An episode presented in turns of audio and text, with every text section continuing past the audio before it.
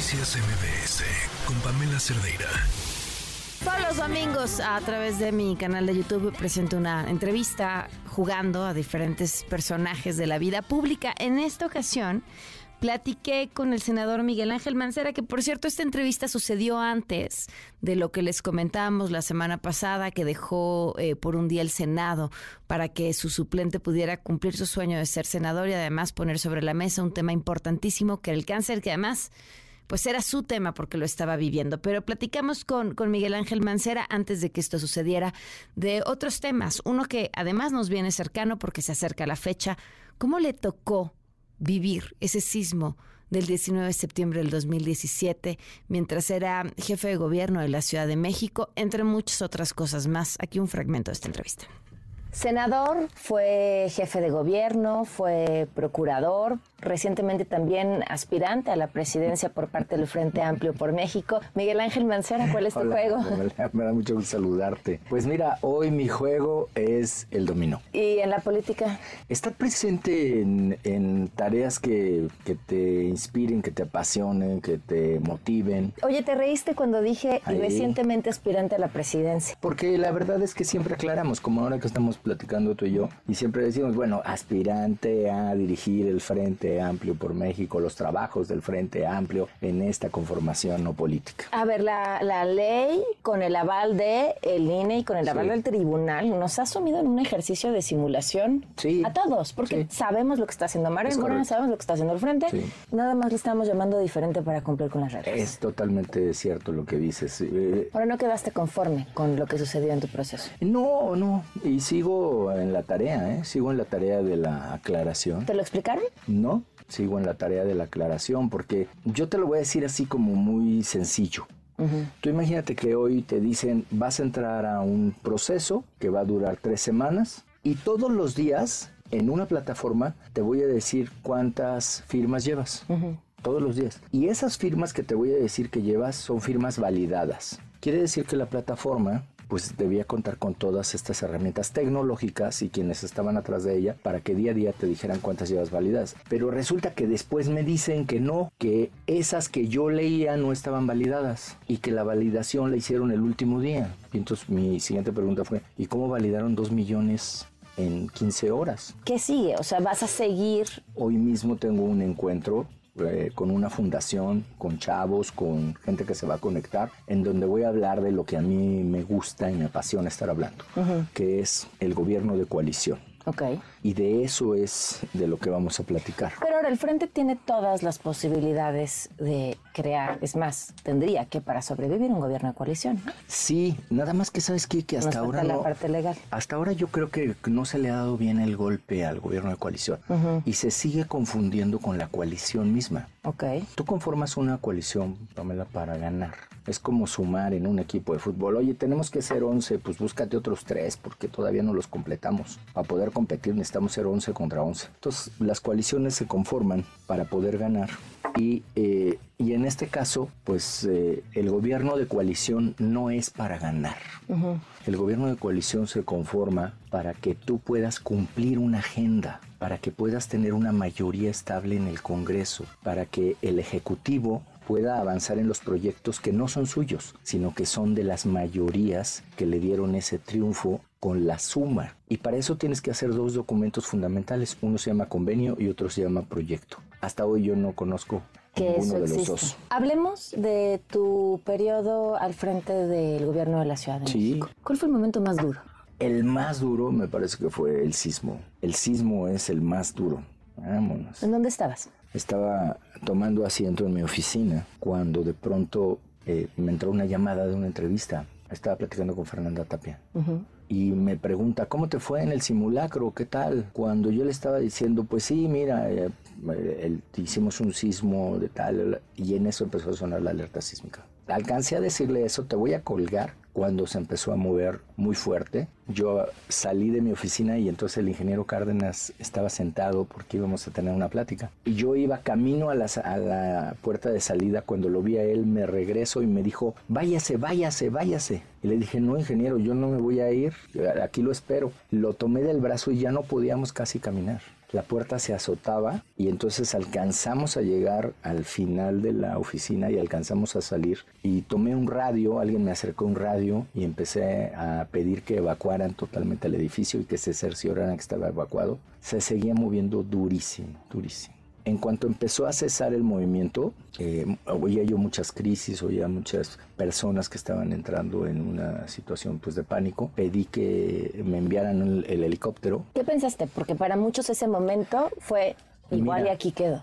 Yo dije, exactamente eso dije, ojalá que esto haya sido como lo vivimos aquí, muy fuerte, extremadamente fuerte, pero no pasó de que cayeran algunos pedazos de cemento, una piedra. Pero en ese momento el C5 por el radio me dice, tengo reporte de eh, un edificio colapsado. Y yo le digo, verifícame el dato, si estás hablando colapsado o estás hablando de averiado, colapsado, totalmente colapsado, averiado, verifícame el dato. En lo que yo llegué al helicóptero, vuelvo a tomar el radio y me dijo, está colapsado el edificio creo que en la Roma Norte. Y entonces eh, me subo al helicóptero y ahí pues ya fue una escena muy fuerte porque yo recuerdo hacia el lado derecho en la vista del helicóptero una plaza eh, con llamas, con fuego, y hacia el lado izquierdo mucho como si estuvieran incendiados edificios, pero eran colapsos y era tierra lo que se veía y llegamos hasta, hasta el final, que era, digamos, a la zona de Tlalpan, la zona de Churubusco, que estaban también afectaciones fuertes,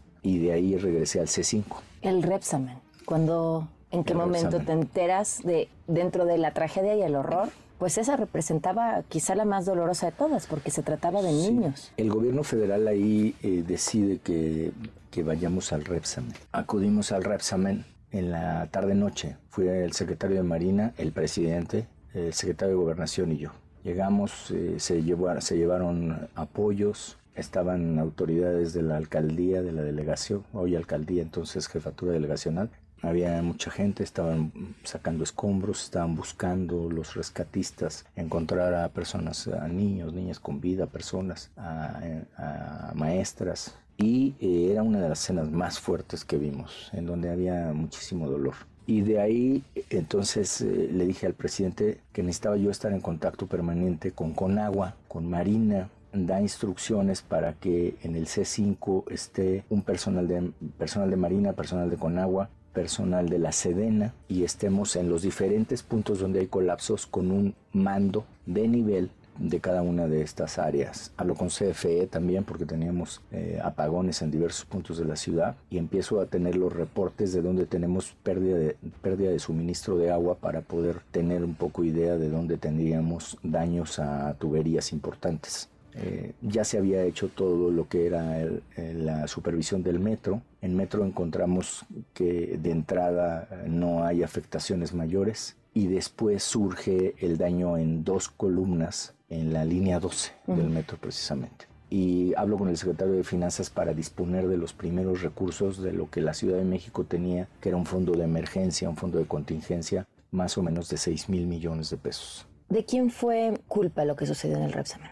Ahí hubo un problema con, eh, con quienes autorizaron una obra que se hizo, eh, digamos, con posterioridad a que ya se había construido. Entonces lo que finalmente dijeron los peritos es que estaba el diseño, pues imaginemos este inmueble donde estamos hoy, que tiene los cálculos para tener esto. Pero si tú a los cálculos que tiene actualmente le subes el triple de peso, pues obviamente en un movimiento tan fuerte como el que se tuvo, eh, tiene un riesgo mucho más elevado. Había un trazo en la Ciudad de México, Pamela, que si lo hubieras tú visto, no lo podías creer de lo exacto que era salvo cuando vas De los lugares donde se fueron cayendo los edificios. Sí, porque era una línea, casi una línea recta, que llegaba de norte a sur, pues tú la podías ir trazando desde el primer colapso que fue en la GAM hasta el colapso de Tlalpan, eh, las afectaciones en Xochimilco, Tláhuac. O sea, te podías ir en esa línea y era un poco, digamos, el borde del lago, de lo que fue el lago en la Ciudad de México. Mencionaste el metro y, esas afectaciones que dejó el sismo en la línea 12. Tú mantuviste cerrada la línea dorada mucho tiempo. Lo que después pasó ya no en tu administración en la línea 12, ¿era algo que se sabía que podía pasar a ti? ¿Te tocó tener conocimiento de ello? No, por, por, una razón, porque pues lo que después pasó fue un tema en las estructuras que no estaban visible, o sea, era algo que no se tenía a la vista. Algo que solamente que hubieras pues destruido, hecho muchas calas en toda la estructura hubieras eh, podido saber. Eh, por ejemplo, cuando nosotros tuvimos esta, esta falla en las dos columnas, se ordenó que se revisaran todas las columnas con rayos X.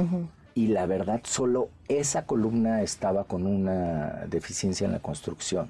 La que se reparó, no la, que se que cayó. se reparó. Le faltaron anillos. ¿Cuál es tu relación con el hoy presidente Andrés Manuel López Obrador y cómo fue cuando tú eras jefe de gobierno? Mi relación con él, digamos que tenía yo comunicación uh, por ahí hasta el 2015, 16.